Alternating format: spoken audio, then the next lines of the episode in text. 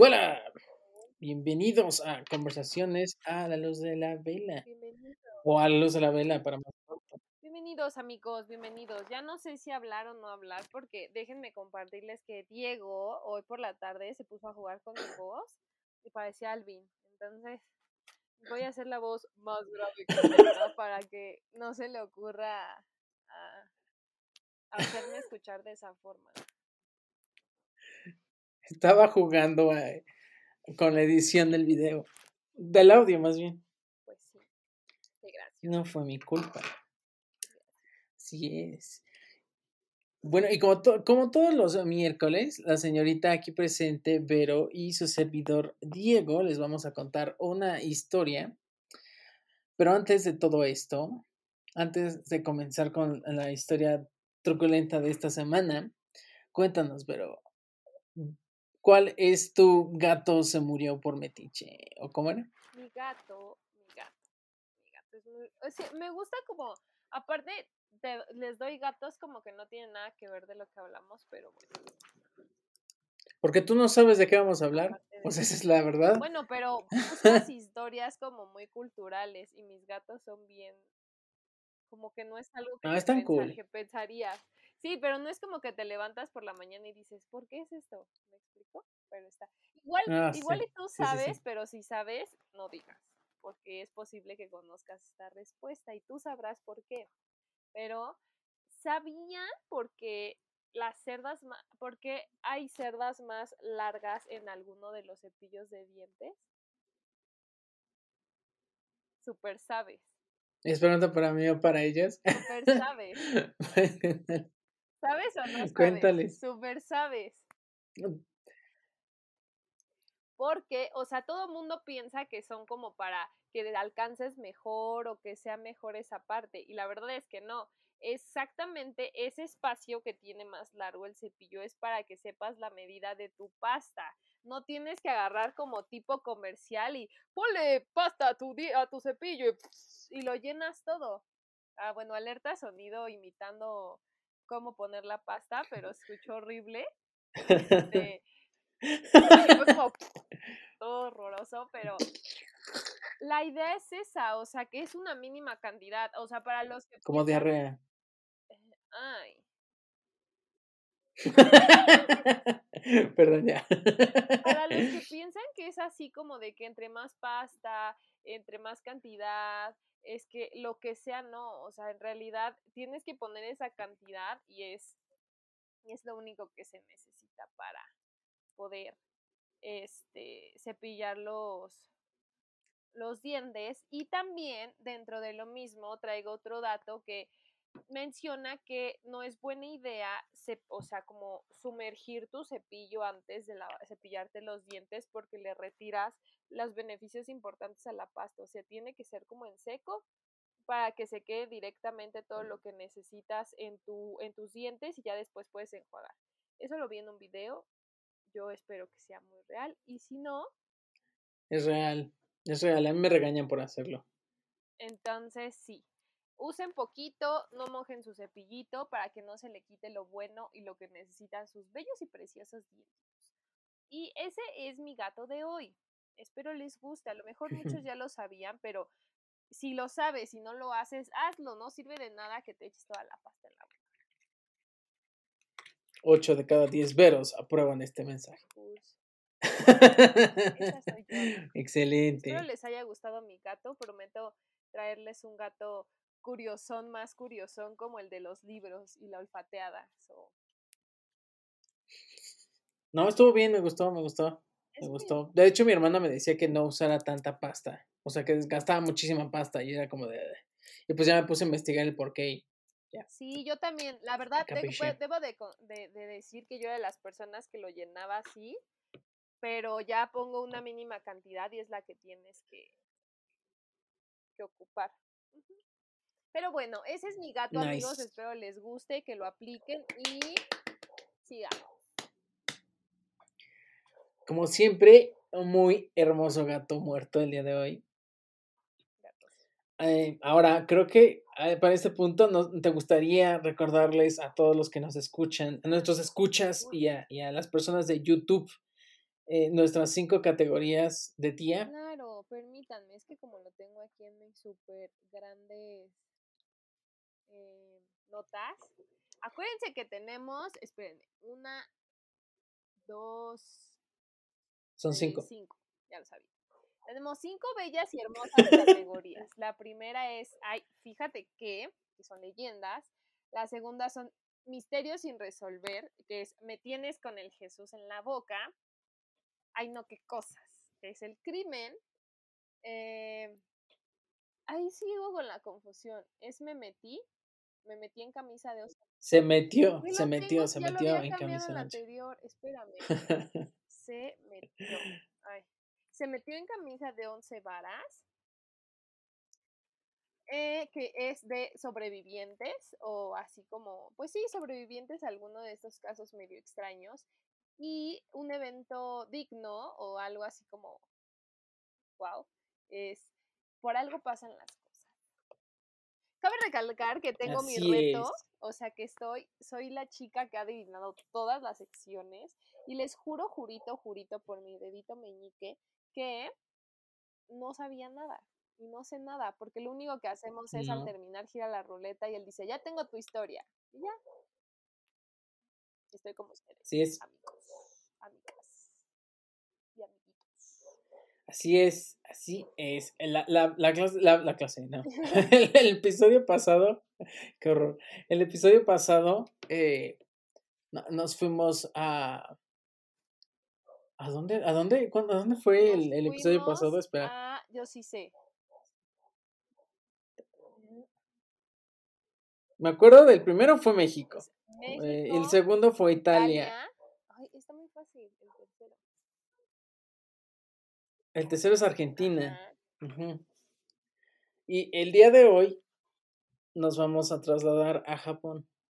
Aquí la cuestión es que este episodio es muy explícito, es algo gráfico. Entonces, si por alguna razón nos escuchas y tienes menos de 14 años, por favor, no lo hagas. Si están, hay partes un poquito medio nauseabundas, eh, tristes y no te recomendaría que lo escucharas. De otra forma, eh, pues si tienes permiso de alguien o, o si ya eres un adulto, eh, pues yo creo que ya de 15 años en adelante, yo creo que ya podrías escucharlo. La historia, yo creo que muchos ya la han escuchado, ha salido muchísimo últimamente, sobre todo en estos podcasts de crimen y de, y de cosas así medio leyendas y, y este rollo como místicas criminológicas. Eh, si no, probablemente sean como Vero. Se va a llamar eh, Sakakibara Seito. Ahora, yo sé que ya les dije más o menos de qué iba, pero ¿de qué creen que es la historia? Ah, yo tengo dos. Estoy con. Me tienes con el Jesús en la boca y por algo pasan las cosas. So, me voy con por algo pasan las cosas. Ok, ok.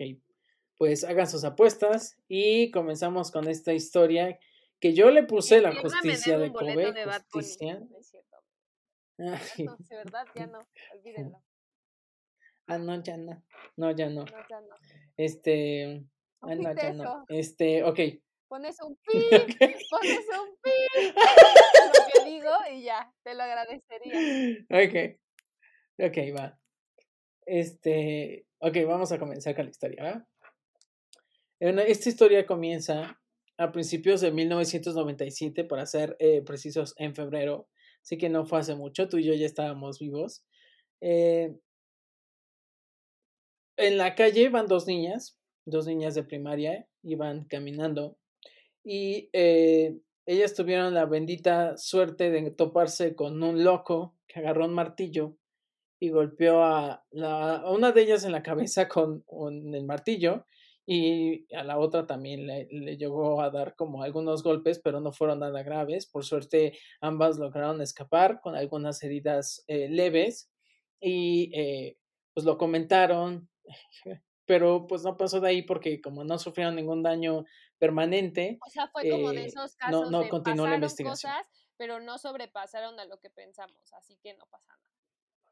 Sí, o sea, como de ahí, ¿para qué gastar recursos en algo que pues O sea, fue un loco que golpeó a unas niñas. Pues ya ni modo. Ay, me choca. ¿Sabes?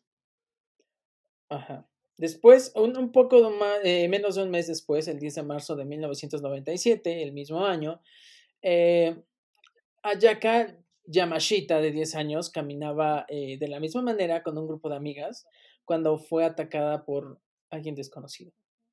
Ayaka recibió golpes, brutales con un martillo en su cabeza. Eh, unas horas más tarde, en ese mismo vecindario, una niña de 9 años es apuñalada varias veces eh, la niña fue llevada al hospital y logró sobrevivir, pero no se puede decir lo mismo de Ayaka, ya que el 16 de marzo Ayaka fallece en el sanatorio por la gravedad de las lesiones que sufrió en manos de su agresor. Uf, ok, aquí, aquí va la parte más fea.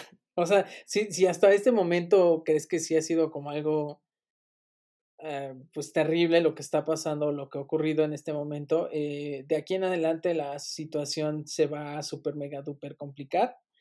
Y eh, bueno, el 27 de mayo de 1997, antes de la entrada de los alumnos de primaria del colegio Tainohata, perdón si pronuncio mal algo, pero es japonés y yo no sé japonés. En no sé si es condado, es un pueblo o es un estado, no sé cómo se le diga ya, pero pues es Kobe, en Japón, el, el, celador del colegio, el, para nosotros sería el Gojito, el celador del colegio descubrió una escena digna de una pesadilla.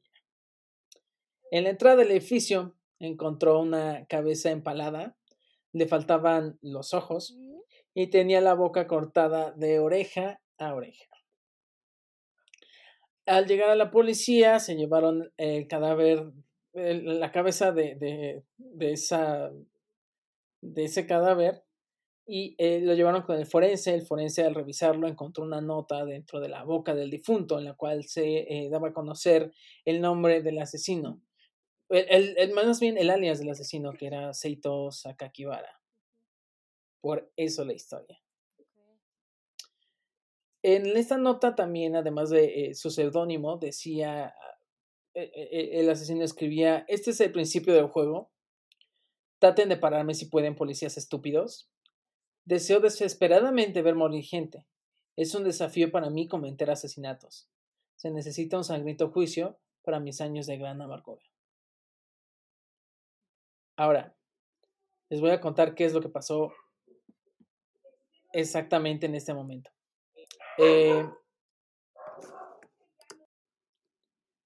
ok. Bueno, eh, en una colina cercana eh, al colegio, la policía logra encontrar la parte faltante de la víctima. La víctima en cuestión se trataba de Jun Hase, de 11 años. Las preguntas eran, ¿por qué matar a Jun? Si era un niño con necesidades especiales y por qué lo harían de una manera tan brutal. Sí. Jun era un estudiante de 11 años de la escuela de Tainohata y formaba, parte de la clase de niños con necesidades especiales, en la cual se encontraban eh, pues, niños con discapacidades, eh, sí, discapacidades mentales o físicas. El asesino eh, estranguló y finalmente decapitó a Jun Hase en las laderas de una montaña cercana con una sierra de mano Llegó, eh, luego llevó el cuerpo eh, del niño al baño eh, de su casa donde se encerró y cometió un hecho mucho más atroz que el mismo asesinato. Este hecho probablemente se refiere a que se cometieron actos sexuales con el cadáver de John. Poco después va a vomitar. No me estoy riendo del caso, me estoy riendo de que Vero está a punto de vomitar. No, no que estoy a punto de vomitar, o sea, me siento así como, como que estoy con todas las frases de nuestras secciones al mismo tiempo, ¿me explico? Ya sé. Eh, poco después, el, el, asesino lavó la cabeza, ya decapitada, en el baño de su propia casa. Eh, él, comenta que es para, bueno, comentó que era para liberar su alma. Eh, dejó el cuerpo sin cabeza debajo de una casa Luego tomó la cabeza y la colocó en las puertas de la eh, escuela primaria al aire libre para que los niños, los padres de familia y el personal de la misma escuela lo pudieran descubrir. La nota decía también, este es el comienzo del juego, ustedes policías me detienen si pueden, quiero desesperadamente ver morir gente, es muy emocionante para mí cometer un asesinato, se necesita un juicio sangriento por mis años de gran amargura. No manches, qué pics. El conserje que encontró la cabeza de John en la puerta de la escuela eh, también informó haber encontrado dos restos de gatos mutilados con las patas cortadas y palomas muertas en los terrenos de la escuela la semana anterior, eh, desde donde se encontró la cabeza. Una semana después, el diario de Kobe eh, Shinbun, creo que así se pronuncia, recibe una nota en la cual Seito Sakakibara se adjudica el crimen nuevamente y amenaza con más violencia. Eh, unos meses después, en junio, llega nuevamente una carta al departamento de, policía y eh, dice esta carta, si soy atrapado, seré probablemente colgado. La policía debe estar furiosa y persiguiéndome tensamente. Solo cuando mato, tengo paz. Solo cuando doy dolor a la gente, calmo mi propio dolor. Eh, la carta no tenía remitente, no tenía nombre, eh, se adjudicaba, eh, se adjuntaba una carta de tres páginas y alrededor de 1400 palabras y también se encontraba escrita con tinta roja, al igual que la nota que encontraron en la boca del niño. Ay, no, También, al igual que en la nota, se encontraba los mismos seis caracteres que pues se, se, conocieron como Saki, Sakakibara Seito. Busqué qué significa Sakakibara Seito y la verdad es que no entendí exactamente lo que significa porque tiene como eh, tiene como varias eh como varias vertientes, o sea, no solamente es el significado de la palabra, sino es varias cosas. Sí, acuérdate que allá en Japón eh, un símbolo significa como 20 mil cosas. Digo, perdón mi ignorancia, pero eh, Mm, entonces, mm, no, no sé exactamente a lo que se refiere. No es una frase como tal, vi que eran como varias palabritas, pero pues mira, ahorita te, te puedo buscar rapidísimo porque esa parte no la noté porque justo no la entendí. Dije, pues no la voy a poner. Pero eh, te puedo decir más o menos eh, qué es lo que puede significar esta parte porque me acuerdo que la leí y dije, ok. Mm, Exacto. Hasta ahorita, ¿qué te está pareciendo la historia? ¿Qué opinas de esto? o sea, fea, ¿me explico? O sea,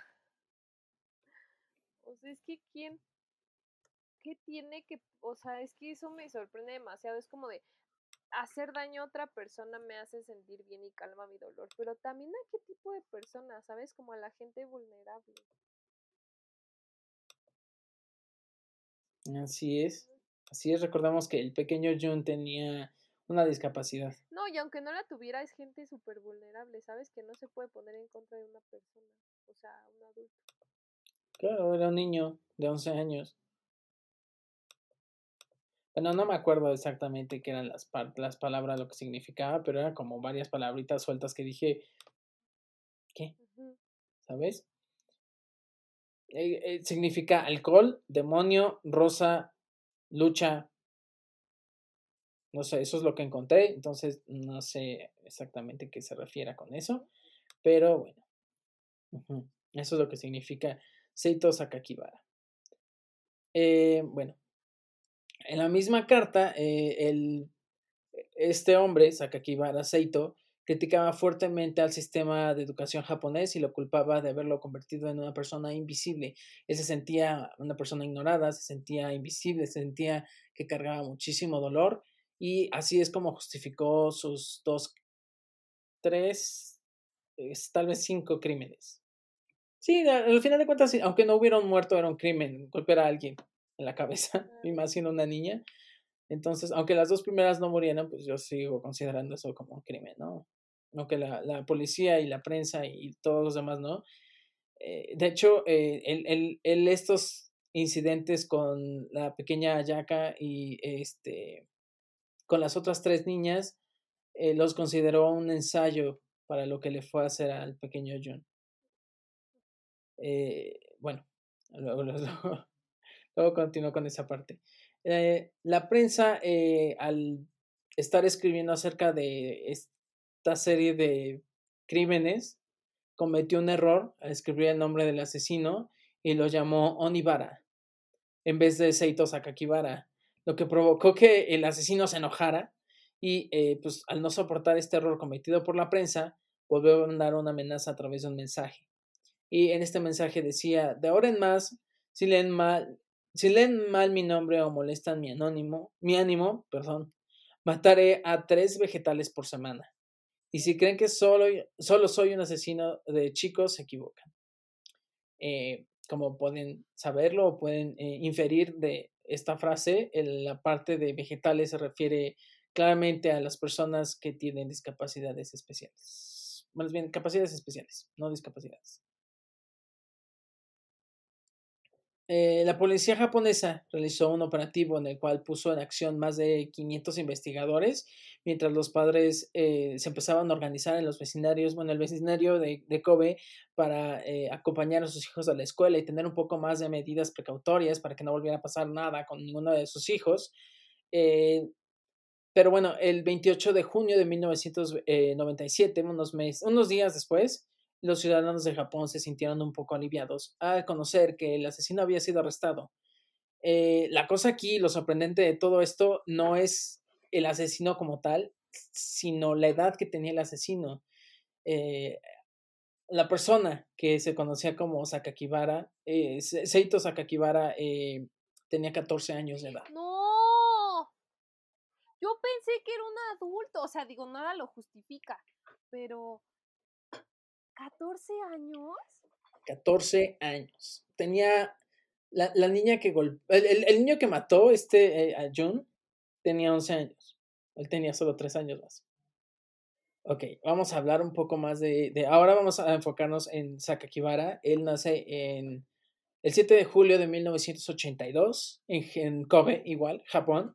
Se sabe que desde los 12 años él realizaba actos de crueldad contra los animales los decapitaba. Eh, además, se conoce que llevaba armas afiladas a la escuela. Eh, bajo presión logró eh, mantener pues, las calificaciones a flote, aprobar los exámenes.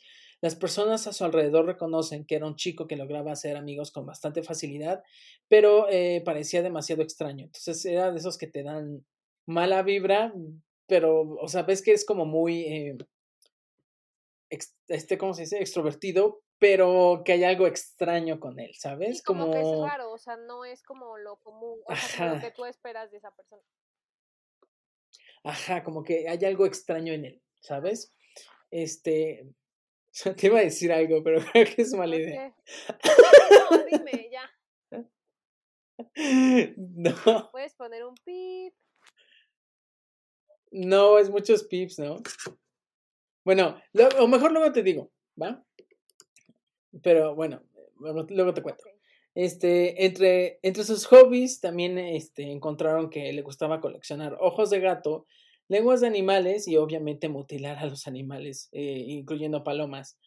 Eh, la, ah, bueno, dicen que alguna, alguna vez en algún momento de su vida alineó ranas a lo largo de la calle y les pasó encima con una bicicleta. Eh, cuando lo logran detener, que por, por, cierto, el proceso de cuando lo logran detener, eh, Japón no desclasificó cómo lo lograron capturar. Lo estuve buscando en muchos lados, pero todos los lados decían lo mismo, ¿no? Que era como que muy eh, hermético el sistema que utiliza Japón. Entonces no logré encontrar cómo lograron dar con él. Que por un lado siento que está súper bien que no muestren todo al público, porque si llega a haber algún loco estúpido que está investigando casos y todo eso y quiere replicar algo, este, puede cometer el mismo error que cometió el asesino original o, ajá, o, ni siquiera tiene que estar copiando al asesino original, pero al, cometer un crimen la policía puede encontrarlo de la misma manera sin tener que buscar una forma mucho más complicada de poder capturarlo. Bueno, pero ese es mi punto de vista. Em, cuando lo logran detener, es enviado al centro de detención juvenil en Fuchi, al oeste de Tokio. Em, cuando, justamente logran eh, capturarlo, eh, encontraron también un diario. él escribe en este diario esta parte, esta es una cita textual igualmente. Eh, Llevé a cabo experimentos sagrados hoy para confirmar cuán frágiles son los seres humanos. Bajé el martillo cuando la niña se volvió hacia mí. Creo que le pegué un par de veces, pero estaba demasiado emocionado para recordarlo. Anotó en el diario. Ay, no, qué horror. Sí. En noviembre del 2001 fue transferido a un reformatorio convencional para ayudarlo con sus habilidades sociales y un mes después volvió a reformatorio psiquiátrico. O sea, no duró tanto tiempo ahí. Un mes creo que no es suficiente para ayudar a alguien con una habilidad social. Sobre, sobre todo cuando estás hablando de alguien que ya asesinó a otra persona sangre fría y que, bueno, a dos personas a sangre fría y que ya fue como un crimen, este, pues consensuado, o sea, que ya, bueno, no consensuado, que ya estaba premeditado. Y, aparte, la forma en la que realizó al menos uno de sus asesinatos fue demasiado grotesca como para que, no sé, no sé, o sea, para que, que alguien dijera que en un mes podrían rehabilitarlo de una forma certera, eh, no, no creo que haya sido posible, ¿sabes? Pero bueno. Eh, algunos de los abogados que estuvieron durante esta, este caso dijeron que la investigación eh, había estado mal hecha que este chico tan joven no había prometido, eh, podido cometer estos eh, crímenes tan atroces. También, sí, también basaron la, defensa en que uno de los asesinatos parecía haber sido cometido por una persona zurda y este joven era este, diestro. Entonces, sostenían que sus, sus confesiones eran absurdas. Lo cual se me hace muy estúpido porque si él ya declaró que lo, que lo hizo y aparte escribió en su diario cuando pasaron las cosas y... Pone cosas, ¿no? Como que pues nadie sabe más que la gente y él, o sea, no sé. Ajá, exacto. Exacto, entonces está muy raro. Eh, justamente eh, las, las, pruebas estaban más, eh, que se empezaron a acumular eran más que las objeciones que podrían hacer los, los abogados. Entonces, en el 2002, su propia madre eh, fue a verlo a la cárcel y le pide que pues dijera la verdad que, es lo que había pasado y pues él le corrobora que era cierto, que había cometido los asesinatos. O sea, la mamá iba como en búsqueda de otra cosa. Pues yo creo que la mamá iba también para saber si su hijo sí estaba, si había cometido todo eso, o sea, independientemente de lo que dijera el jurado o incluso los mismos hechos, o sea, ella yo creo que necesitaba escuchar que su hijo le confirmara lo peor. Ah, Ajá. Y pues yo creo que hasta cierto punto, así como dicen, ¿no? O sea, yo no soy madre ni nada, pero dicen que las mamás saben cosas. Entonces, yo creo que en este caso sí podría ser que la mamá supiera que pues, su hijo no estaba bien y que si había logrado hacer este tipo de cosas, probablemente era, era cierto. Entonces, eh, yo creo que nada más fue como para confirmar algo que ya sabía. Ay, perdón. Eh, en marzo del 2003, eh, este joven pide la libertad bajo palabra y pues los miembros del tribunal se la conceden. Los jueces consideraron que había sido rehabilitado y que podía ser reingresado a la sociedad de manera paulatina y eh, le empezaron, eh, comenzaron con el proceso para reubicarlo y continuar con una vida social normal. Hasta aquí te das cuenta de que incluso en Japón, como lo comentamos tú y yo hace muchísimo en los episodios de las cárceles, Japón tampoco tiene, o sea, a pesar de que Japón es de los países que tiene como más eh, estructurado su sistema penitenciario y sus leyes y todo este rollo, creo que no hemos eh, resuelto como sociedad cómo tratar con estas situaciones, porque siento que no estás viendo, ah, no estás viendo como tal los hechos, eh, estás, eh, ni siquiera una buena conjetura estás realizando con lo que tienes, con la información que tienes.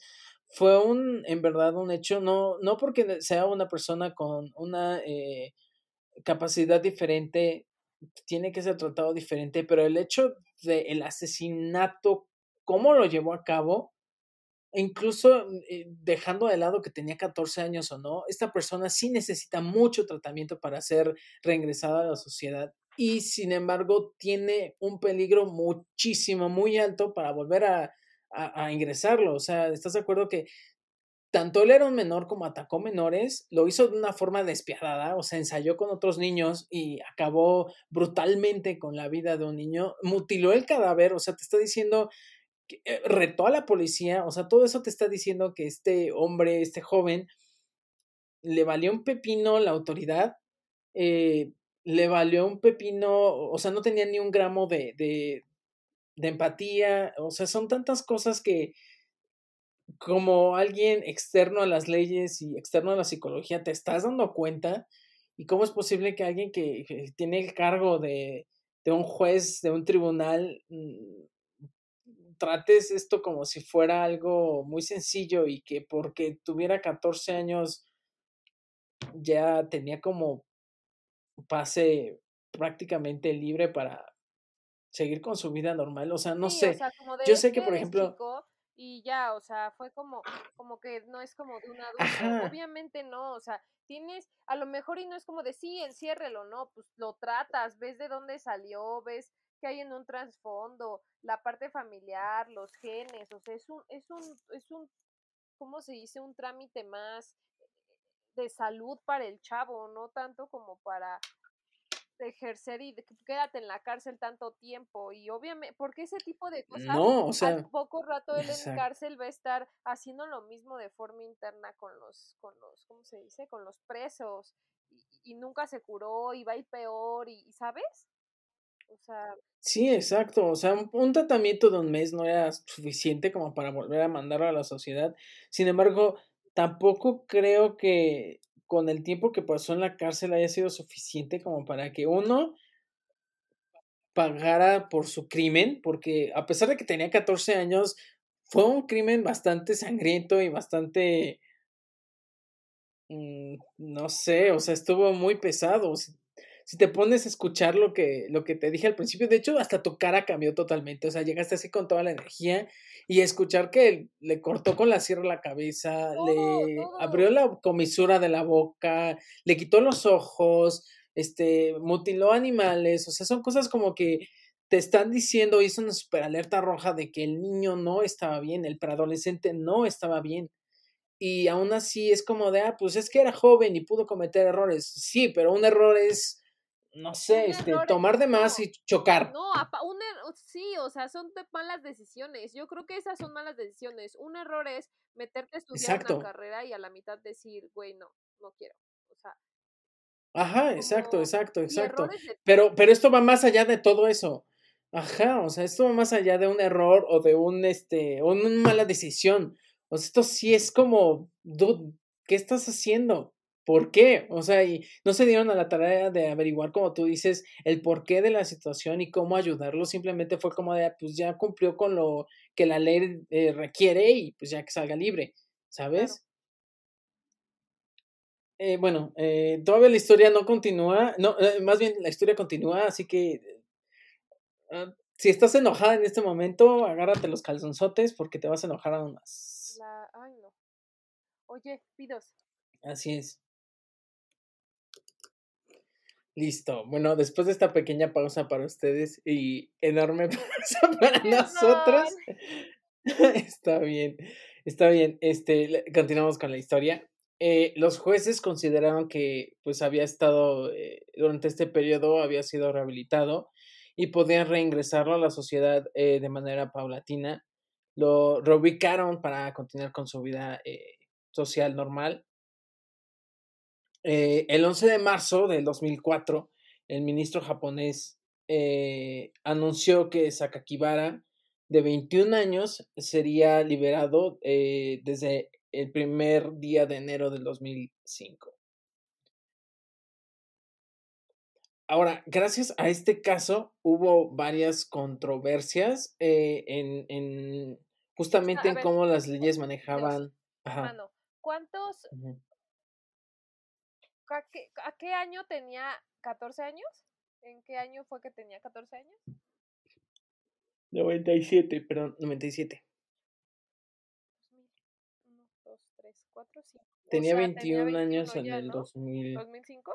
Ajá, en el 2004. Ah. Ajá, 2005, Sorry, ajá. mis malas matemáticas en el momento. Oh, ¡No manches, no! No, no, ajá, continúa, lo siento, tenía que dejar claro esa parte. No, sí, sí está, está cañón. Pero bueno, de, de hecho, justamente gracias a este, a este caso hubo varios como ajustes en la ley.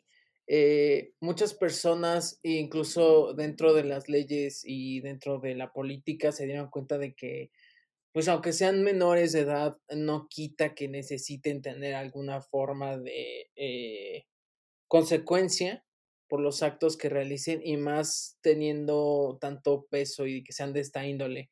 Eh, entonces, eh, lo, que, lo que empezaron a hacer fue bajar la eh, impuni impunibilidad, impunibilidad, impunibilidad de los menores de 16 años hasta los 14. O sea, ya se podrían empezar a juzgar a, a, a, de, de, forma un poco...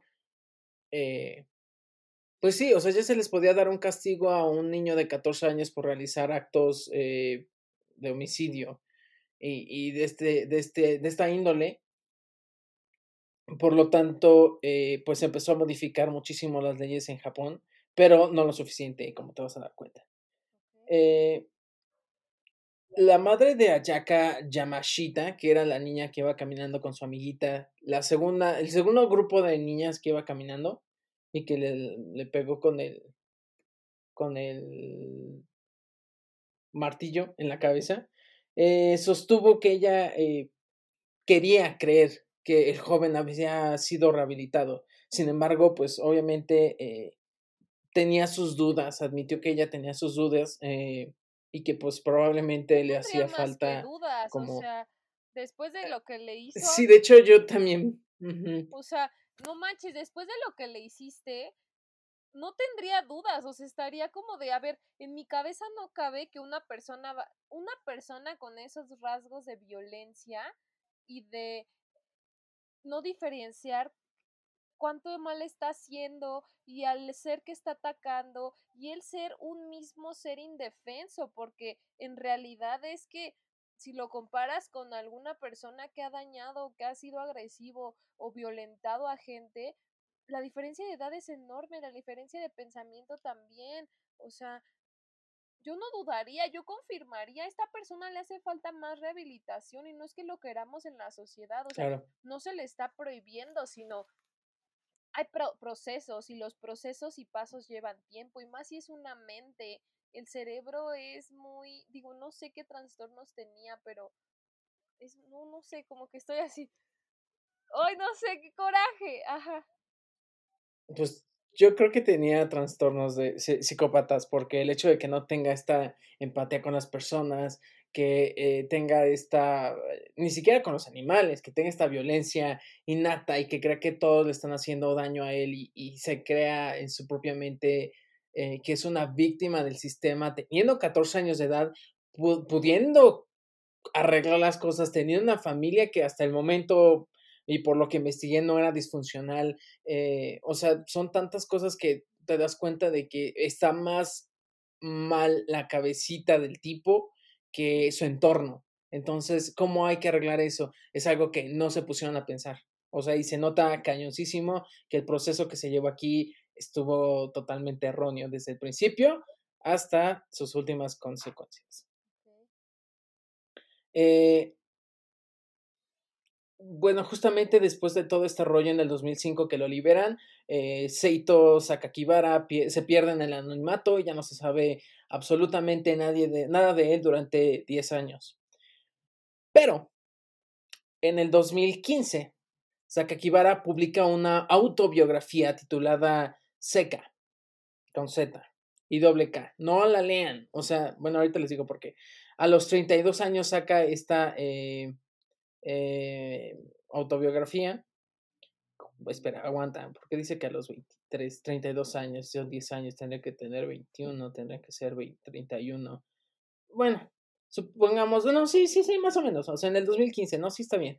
En el 2015 él saca a los 32 años esta autobiografía llamada Seca, en la cual eh, parecía disculparse de alguna forma por sus actos que había cometido durante su preadolescencia, pero eh, el hecho de que los comenzaba a describir con muchísimo detalle ponía en duda su palabra.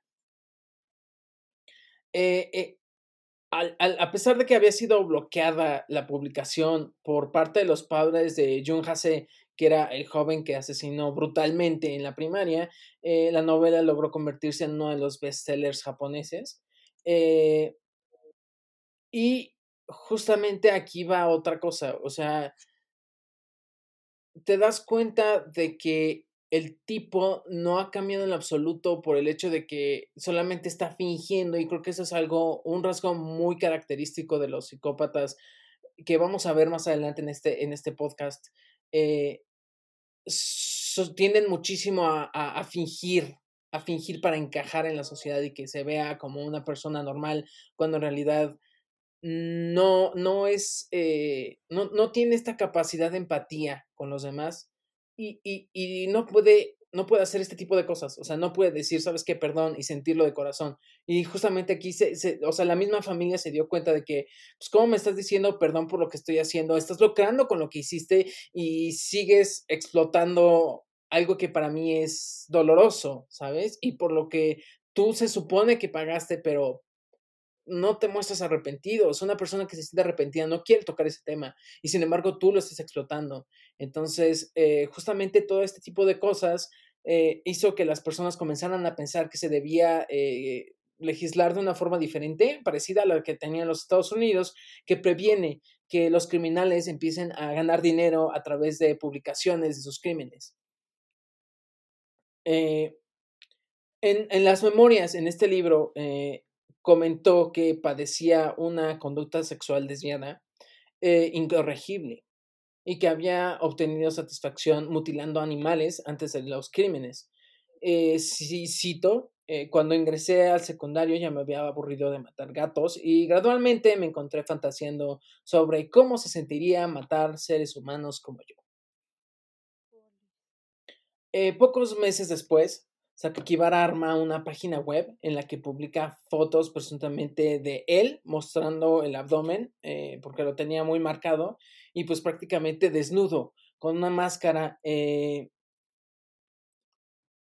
o sea, ya, ya, era demasiado, ¿sabes? O sea, era como este tipo lo único que hizo es darse a conocer a través de su publicación que explotaba los crímenes que había realizado hace muchísimos años y ahora ya estaba explotando su propia imagen de alguna forma, pero sin que tuviera algún eh, una consecuencia directa hacia él, porque el hecho de que pues, se pusiera una máscara evitaba que lo pudieran identificar, pero él seguía explotando el libro, seguía explotando los hechos que había realizado y seguía explotando eh, pues a través su cuerpo, su imagen, a través de esta página web.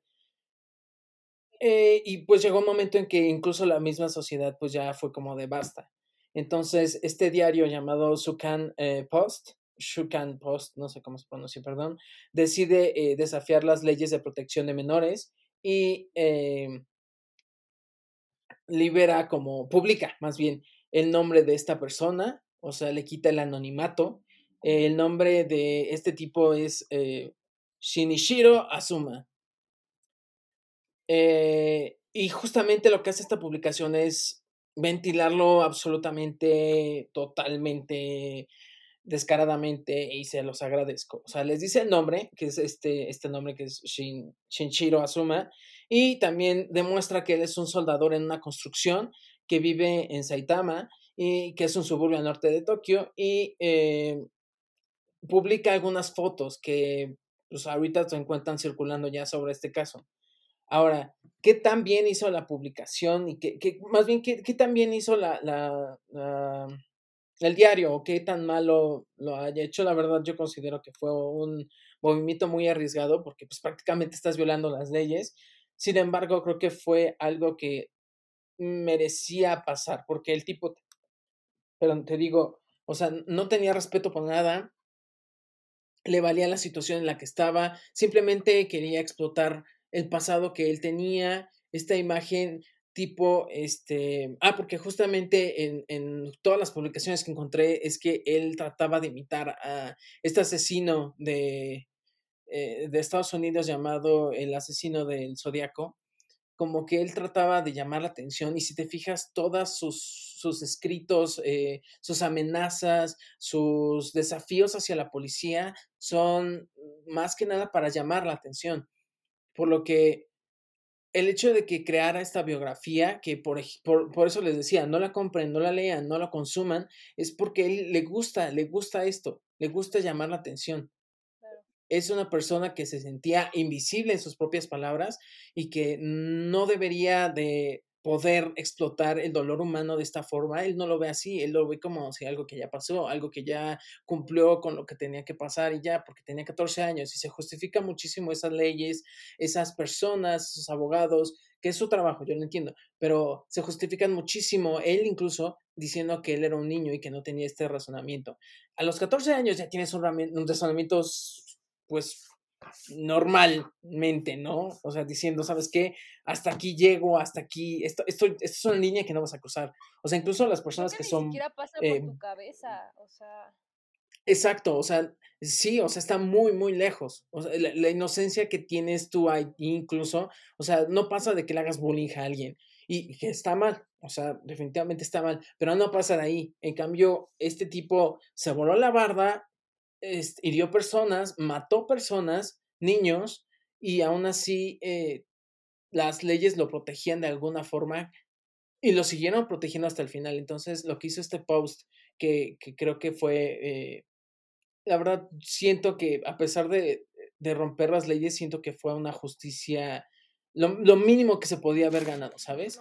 Y de hecho, comentan que de todos modos, aunque haya salido el post, aunque haya salido todas estas cosas, eh, el tipo no es como que la gente lo, lo, buscara y lo estuviera acechando y le hiciera cosas, ¿sabes? O sea, muchas personas pues no se dieron cuenta de que entre ellos vivía este tipo y no saben qué tan reformado está o qué no y qué tan potencialmente agresivo puede ser, porque como te diste cuenta, no, no llevó un proceso para reivindicarlo en la sociedad, simplemente pues ahí estaba. O sea, fue como de, va, pues ya, ya pasaste por la cárcel, ya volviste a salir. Y pues justamente a mí me molestó muchísimo el final, me pareció muy grotesco el, el, la historia. Eh, de hecho, creo que fue más leve de lo que yo creía porque te tenía otra historia, pero por alguna razoncilla... Eh... Ajá. No, pero no sé, o ah, creo que no hay, no, no tengo palabras para decir cómo se atreven a cubrir tantas cosas hasta el punto en el que casi, casi es como de, no, yo creo que sí está mal, ¿no? O sea, yo creo que ya hasta que lo, que lo descubrió alguien y dijo, ya basta, o sea, porque ¿cómo vas a sacar una publicación con ese tipo de contenido, ¿sabes? O sea, ni las historias más locas. O sea, y... O sea, en su OnlyFans, digámoslo así, del 2015, este, pues no estaba haciendo nada malo como tal, pero el hecho de que explotara su imagen basándose en el libro que publicó, o sea, como diciendo, yo soy este, el monito que mató al niño, este, este, es, este es mi libro y también pueden este, pagarme por estas fotos sexys de mí. O sea, es una cadenita que está lucrando de algo, o sea, ya se dio a conocer por algo y ya está sacando de ahí dinero. Entonces, mm, yo sí siento que fue este, como Mm, certero lo que hicieron. O sea, no sé, no sé, ¿tú qué opinas? ¿Qué, qué, qué, argumento tienes acerca de, o sea, ya vimos el punto de vista del criminal, lo que hizo fue terrible, el sistema judicial es una porquería, ya lo hemos visto una y otra vez, pero ¿qué opinas tú acerca de lo que hizo el periódico? O sea, ¿estuvo bien que hiciera este tipo de justicia bajo la propia mano? Chale. Yo digo, es que yo digo que sí, digo, no, está mal hacer justicia bajo tu propia mano, pero a veces es, hay que detener algo y no vas a estar compartiendo ese tipo de cosas, ese tipo de información. Como dice, siento que se está burlando de la gente de, mira lo que hice, pero ya no afecta porque ya pasó. Mira lo que hice, pero ya no afecta porque eso fue hace mucho tiempo. O sea, no, no es eso. Yo digo que estuvo bien. No hay Pues que sí, hacer o justicia sea, es muy, es muy lamentable. amigos, no, pero creo que fue un empujoncito para detener esta, compartir y apoyar a esta persona a que creara ingreso o que tuviera algo de ganancia de ahí. Sí, no, o sea, aparte el tipo estaba realizando un trabajo. O sea, eso era como un bonus para él, pero, o sea, es explotar algo que, eh, como te digo, o sea, viene dándose a conocer de algo que hizo que estuvo mal. Entonces no debería de poder hacer eso. Si quería hacerlo, lo podía hacer aparte, no, no cargando de este nombre. Entonces, siento que estuvo muy bien lo que hizo este, este periódico. Y, y siento que a pesar de que, pues sí, como tú comentas, no debemos de hacer justicia de propia mano, eh, fue una justicia que no afecta directamente a alguien, ¿sabes? O sea, no es como que vayan a matar a alguien o que se hayan vengado directamente de alguien, simplemente se saltaron esta ley estúpida y que pues es una consecuencia que este tipo tiene que estar viviendo. Y, y justamente es, es, esta línea delgada de las leyes que comentábamos hace un año prácticamente de, de las cárceles, de qué tan bien está, qué, qué tan bien se acopla la ley a cada caso y qué tanto a veces es muy dura con algo que es muy simple y que a veces es muy blanda con casos súper fuertes. Y creo que en este caso pasó esa parte, o sea, pasó el segundo caso, o sea, está súper leve la ley conforme al crimen. La, el, la, ley no fue de acuerdo al, al, crimen, el castigo no fue igual al crimen. No. Está muy pasado, sufrió un niño horrible, o sea, tú, tú no sabes lo que sufrió ese niño, lo que le hicieron, o sea, no sabes el, el, hecho de que le cercenaran la cabeza con una sierra, o sea, está muy pesado. Eh, perdón si soy muy este, específico y, y, si les dio asco esta, esta, esta descripción. De hecho, no está tan descriptiva, creo, pero aún así, este, era necesario para que conocieras y supieras más o menos quién era este, este Sakakibara, qué, qué es lo que buscaba, cuáles eran sus motivaciones.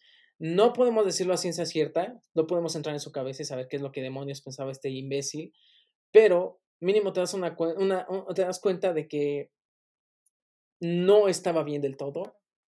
Las cosas que hizo al final no están bien, el, el sistema no lo manejó bien. Es un claro de una injusticia, um, de una justicia mal llevada. Sí, definitivamente sí, no sé. Aparte, no sé, fue tan poco tiempo, no lo sé. Siento que fue como un premio. Vete a descansar tantito porque lo hiciste mal.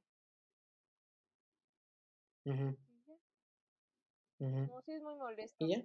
Y si te fijas, y si te fijas, es, es, un caso muy reciente. En el 97 pasó todo esto, en el 2015 sacaron al tipo.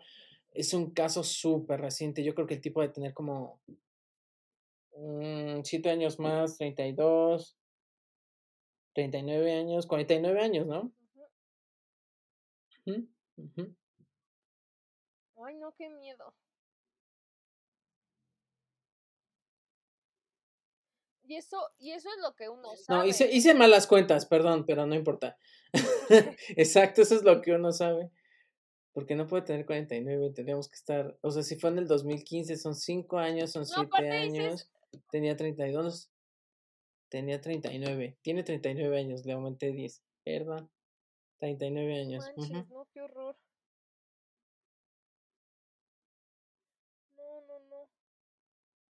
Ay, no, qué horror. Sí, no, o sea, está, no, todo mal. Como que está a la vuelta de la esquina, ¿me explico? Sí, sí, pues nosotros vivimos en esta época todo el proceso. No, no puede ser. Y que sea tan fácil y tan sencillo de sí, sí, sí, sí. Ay, que te vaya bien. Exacto. Vaya bien. Uh -huh. Uh -huh. Lamentable, muy lamentable las leyes japonesas. Espero que sigan avanzando. Digo, sirvieron para mover un poquito más las leyes y ser un poco más severas. Sin embargo, les falta muchísimo y nos falta muchísimo a todos. O sea, no hablo solamente de las leyes en, en, en Japón, hablo en general a la humanidad. Pero bueno, después de este trago tan amargo de justicia, eh, te das cuenta de que acabas de romper tu, tu racha estuviste a nada de volverla a atinar. Porque era la pero segunda. sí era un crimen. ¿No? Era la tercera. ¿Cuál? Tú La dijiste de, misterio sin resolver. La de me tienes un Jesús en la boca y es, ah, no me dijiste, por algo pasan las cosas y es, ay, no, qué cosas. Ay, bueno, no importa, amigos. Ni modo, ni modo, ya no le debo nada. Adiós, papás. Ni modo, pero bueno, eh, ya, ya, ya concluido este, este episodio, esta triste historia y este amargo, amargo trago. Eh, ¿Nos quieres eh, compartir un nuevo país? Ah, espera, es verdad. El quinto episodio era especial, ¿no? Sí. ¿Este es el quinto episodio? Ajá. Este es el cuarto. El quinto es el siguiente. Entonces, vamos a explicarles más o menos de qué va la siguiente. Ella y yo nos vamos a poner de acuerdo porque les tenemos una sorpresa. Y eh, va a romper un poquito con el estereotipo o lo que venimos manejando a partir de este, hace unos cuatro episodios hasta ahorita. Entonces, eh, ella no me va a decir un país. Yo voy a elegir la historia y le voy a comentar más o menos algo a ella y bueno, van a ver el próximo episodio. Entonces, pues esto es todo por, por esta ocasión. ¡Viva! A ver si les gusta. Es como eh, un poco más de mi parte. Diferente. Para que puedan. Sí, de hecho, no sé si esto sea como, bueno, puede funcionar también como para el podcast, porque sí se va a escuchar la historia. Sin embargo, creo que tiene un incentivo para los que nos ven en YouTube. Entonces, si quieren vernos en YouTube, estamos como ¿Cómo que estamos, Vero? No me acuerdo. Estábamos como a la luz de la vela, ¿no? Ay. Ah, sí. A ver. Sí. Déjenmelo reviso en este momento. No sé. Ok, ya, perdón. Esta es la última pausa. bueno, a, usted, a ustedes va a salir como, como, continuo, pero bueno. Ajá. Exacto. nuestras redes son a la luz de la vela en YouTube.